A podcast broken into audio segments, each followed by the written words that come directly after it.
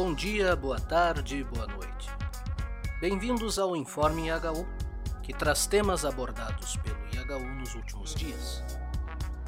Nesse mês de agosto, fazemos a memória de três bispos que marcaram o nosso tempo por assumirem um lugar no discipulado que anda ao lado do povo e sente com ele as alegrias e as dores. Esses três bispos são Dom Helder Câmara, que morreu no dia 27 de agosto de 1999, aos 90 anos, Dom Luciano Mendes de Almeida, que faleceu no dia 27 de agosto de 2006, aos 76 anos, e Dom José Maria Pires, que nos deixou no dia 27 de agosto de 2017, aos 98 anos. Hoje vamos relembrar Dom Helder Câmara. Fiquem conosco.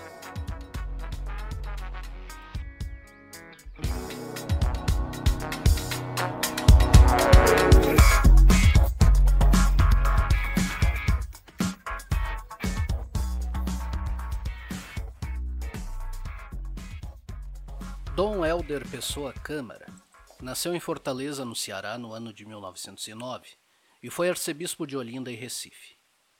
Antes exerceu a função de arcebispo em Pernambuco, foi bispo auxiliar na Arquidiocese do Rio de Janeiro e também foi um dos fundadores da Conferência Nacional dos Bispos do Brasil, a CNBB, onde atuou como secretário-geral.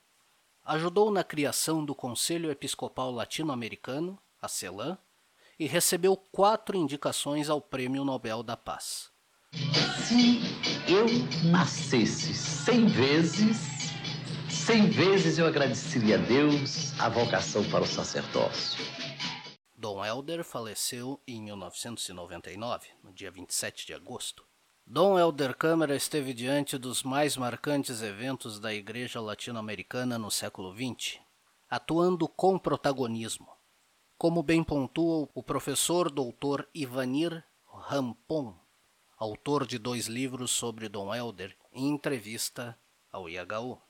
Aí começa a trajetória de Dom Helder, né? É, de perceber que a relevância da sua missão apostólica né, era construir um mundo eucarístico, um mundo em que todo mundo é, participa, ajuda a colocar fruto da terra, do trabalho humano em cima da mesa, não? Ah, os bens que são partilhados, todo mundo tem um assento em torno disso. Então eu diria que Dom Helder foi um homem é, marcadamente eucarístico. Já no Concílio Vaticano II, Helder exerceu um papel de destaque pela defesa da colegialidade episcopal, por aproximar os diálogos entre os países do norte e do sul global e por afirmar a opção pelos pobres, firmada sobretudo no Pacto das Catacumbas. Naquele dia eu disse, entre outras coisas, que guardaria sempre porta e coração abertos a qualquer um que me procurasse. Revolucionário, não revolucionário, antirrevolucionário, porta e coração abertos. E também disse uma outra frase, que essa foi depois muito badalada. Eu disse: não podemos abandonar bandeiras certas porque elas estejam em mãos erradas. A historiadora Lucy Pina Nieta escreveu em livros sobre a rede intelectual formada pelo bispo das favelas. Ele costumava reunir no episcopado intelectuais, teólogos e artistas para trocar opiniões e encontrar possíveis soluções. A autora revela que as leituras de Dom Helder ainda passavam por Sigmund Freud, Romano Guardini, Martin Luther King Jr.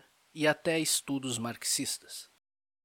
Je sais très bien que si demain on m'oblige à prouver cette affirmation parce qu'il est torturé, on perd que les tortures recommence. Elder desenvolveu uma teologia e sua pastoralidade em sintonia com o espaço em que estava inserido. Assim também intuía a formação de novo modelo de igreja, como podemos associar à afirmação do teólogo Eduardo Onar em entrevista ao IHU para o artigo Em Memória de Dom Helder Câmara, Dom Luciano Mendes de Almeida e Dom José Maria. Segundo ele, para Dom Helder, a igreja tinha de ser minoria, ou seja, vivida em comunidades espalhadas minoritariamente na grande sociedade, sem aspirações hegemônicas.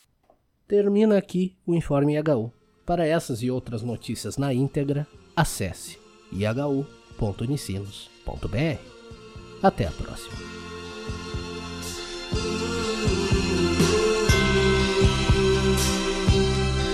Não adianta um pé de coelho no bolso traseiro. Nem mesmo a tal ferradura suspensa atrás da porta. Ou um astral bem maior que o da noite passada. Pois toda sorte tem quem acredita nela.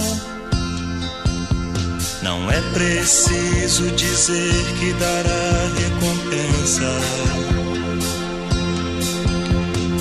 Faça isso a muitos que gostam de criticar. Esperam a sorte sentados sem sair do lugar. Mas toda sorte tem quem acredita nela.